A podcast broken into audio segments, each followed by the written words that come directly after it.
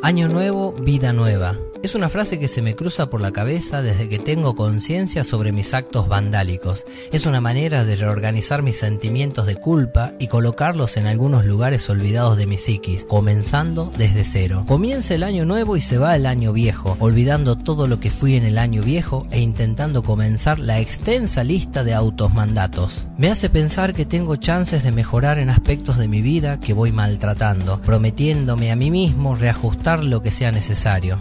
Salud física, salir a correr, hacer deporte, aprender inglés, pintar y andar en skate, hacerme una colonoscopía y una revisión médica exhaustiva, comer más verduras, dejar las harinas de trigo, la carne, el cigarrillo y el alcohol, unirme a una ONG o grupo comunitario de ayuda, leer un libro sobre temáticas que no me gusten, como los de autoayuda, y pedir disculpas a todos mis compañeros, compañeras de la primaria y secundaria a quienes les hice algo que yo creo fue malo.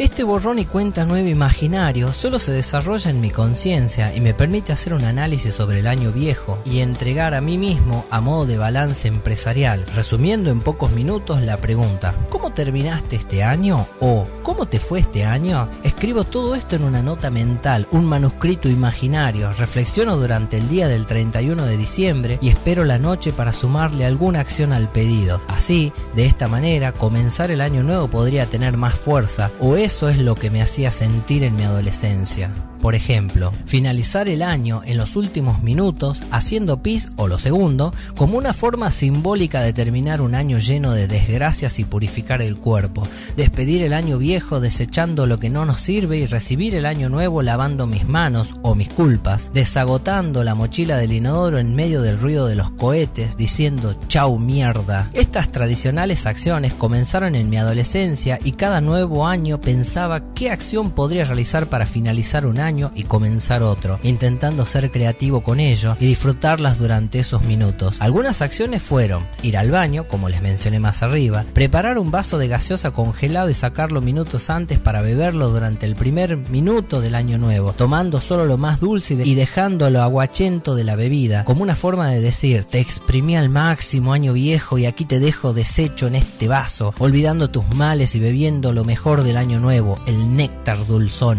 También lo recibí tradicionalmente alzando alguna copa de vino, sidra o cerveza, brindando en familia, y otras veces poco tradicionalmente corriendo en la calle con una botella de vino en la mano y una bengala en la otra, ante la mirada de mi abuela Fanny y mi abuelo Moncho que disfrutaban de esta escena cada año sobre la avenida Mariano Moreno. En esos minutos todo está permitido, bajo ningún punto parecía un loco o un desubicado, por el contrario, estaba festejando la llegada del año nuevo y despidiendo al año viejo, además de hacer reír a mi abuela y abuelo. Otra vez finalicé el año viejo y recibí el año nuevo escribiendo a ver si de esta manera me iluminaba para obtener algo sorprendente que decir, inclusive leyendo un ensayo de Freud a ver si el año siguiente llegaba cargado de conocimientos. Otro año decidí enviar mensajes de texto a los amigos, amigas más cercanos, como una forma de perpetuar la amistad. Solo tenía que mandarlo cerca de las 22 horas porque las líneas colapsaban a las 00 horas. Nunca recibí un año nuevo en un auto, por suerte, pero siempre me llamó la atención aquellos automóviles moviéndose exactamente a las 00 horas, sin ninguna preocupación. ¿Acaso son personas que no les interesa recibir el año con el grupo de personas queridas? Tampoco lo recibí el año trabajando, como le toca a mis hermanos durante esas fechas, que supongo deben estar acostumbrados. Y la más extraña de todas las formas de recibir un año, que no lo experimenté por cuestiones naturales, parir un 31 a la noche. No sé si decir que es una alegría nacer un 31 de diciembre sobre las 00 horas Quizás te ayuda a pujar con más énfasis el ritmo explosivo de los fuegos artificiales, dándole una fotografía mental a los presentes entre los coloridos cohetes y el llanto agitado del recién nacido, casi como una película dramática. De igual manera, más adelante podría ser un martirio para quienes nacieron un 31 de diciembre, sin festejar sus cumpleaños o con un festejo doble medio forzado, obteniendo dos regalos.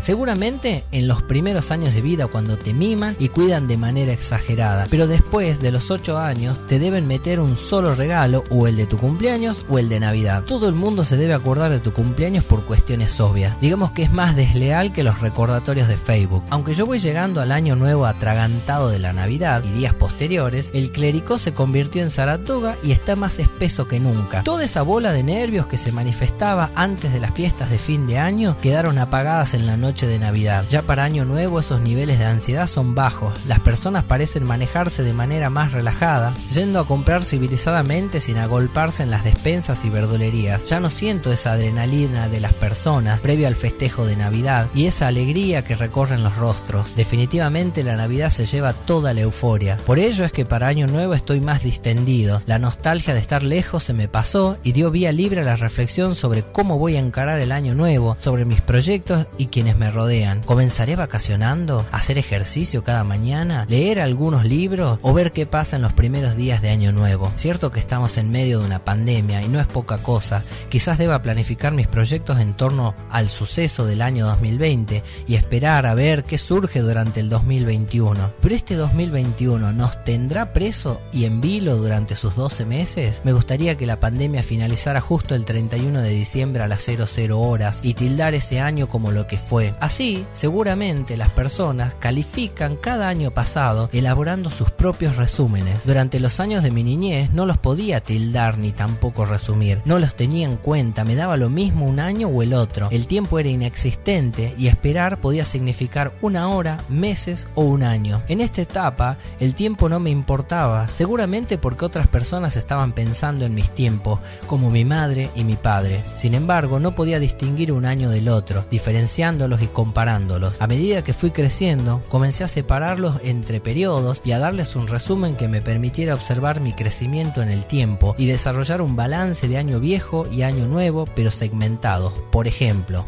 del año 1986 al año 1990, sin recuerdos propios, todo lo que sé me lo contaron los demás o lo vi en foto, por lo que podría ser una gran mentira. De hecho, mi hermano Sebastián siempre afirmaba que yo había sido adoptado. Me lo creí hasta hice mis bolsos para irme de casa en busca de mi familia biológica. Del año 1991 al 1994 comencé a engordar y dejé la mamadera justo a los 8 años. No por vergüenza, para nada, solo porque la tetina se perdió y mis padres se hicieron los y no quisieron comprarme otra. Del año 1995 al 1999, el despertar de mi sexualidad, lleno de curiosidades y sueños que planeaba imaginando grandes historias, separarme del apego de mi madre, padre y la recurrencia al grupo par de amigos, amigas, enlazarlos en fervorosas e intensas amistades que hasta el día de hoy perduran. Del año 2000 al 2004, el inicio de la secundaria, la edad del pavo, la genial edad del pavo. Me alegro de no olvidarme de ese comportamiento errático y estrafalario, tan cambiante y huracanado, con tantos sentimientos por descubrir y aprender a manejarlos que realmente es comprensiva la paciencia que me tuvieron y el cobijo fraterno. Del año 2005 al 2009, el ser que habita en mí luchaba por madurar y salir a flote. La llegada de mi primera hija, Lourdes Agustina, y la reconfiguración de mis proyectos, buscando que me sean afables y convincentes, entendiendo el mundo a otra escala que el resto de los años no pudieron entregarme. 2010 al 2014, la madurez plena y el disfrute, ser adulto con una profesión y plata en el bolsillo, sin depender de tus padres de forma directa, la desesperación por devorarme el mundo y comenzar un largo camino autocrítico. Del año 2015 al 2020, la llegada de mi segunda hija, Ana Julia, y de mi primer hijo varón, Tobías Agustín. La entrega plena a la difícil tarea de ser padre, sin horario ni día de descanso. Nuevamente reconfigurando mi vida en torno a la crianza de estos y el agotamiento que muchas veces me causa la paternidad, buscando nuevos estímulos que me permitan organizar mi vida y de quienes me rodean. Seguramente los próximos años los podré sumar a esta lista por periodos, en una etapa posterior, sin dejar de pensar en mi futuro, en la vejez y en la muerte. Esto último no me parece malo pensar, acercarme al borde de lo que parece ser un misterio y quizás es más simple aún. Con solo dar un repaso a los años que uno va despidiendo, quizás sea más simple despedirse también, o dar la bienvenida a lo nuevo, al año nuevo y a todo aquello que nos alegra y que nos entristece a la vez porque no podemos borrar de la memoria que alguien falta en nuestra mesa y ya no está. Tampoco podemos borrar de nuestros recuerdos las alegrías de los años que pasaron y dejaron marcadas nuestras más bonitas experiencias e historias de vida que nos permitieron ser.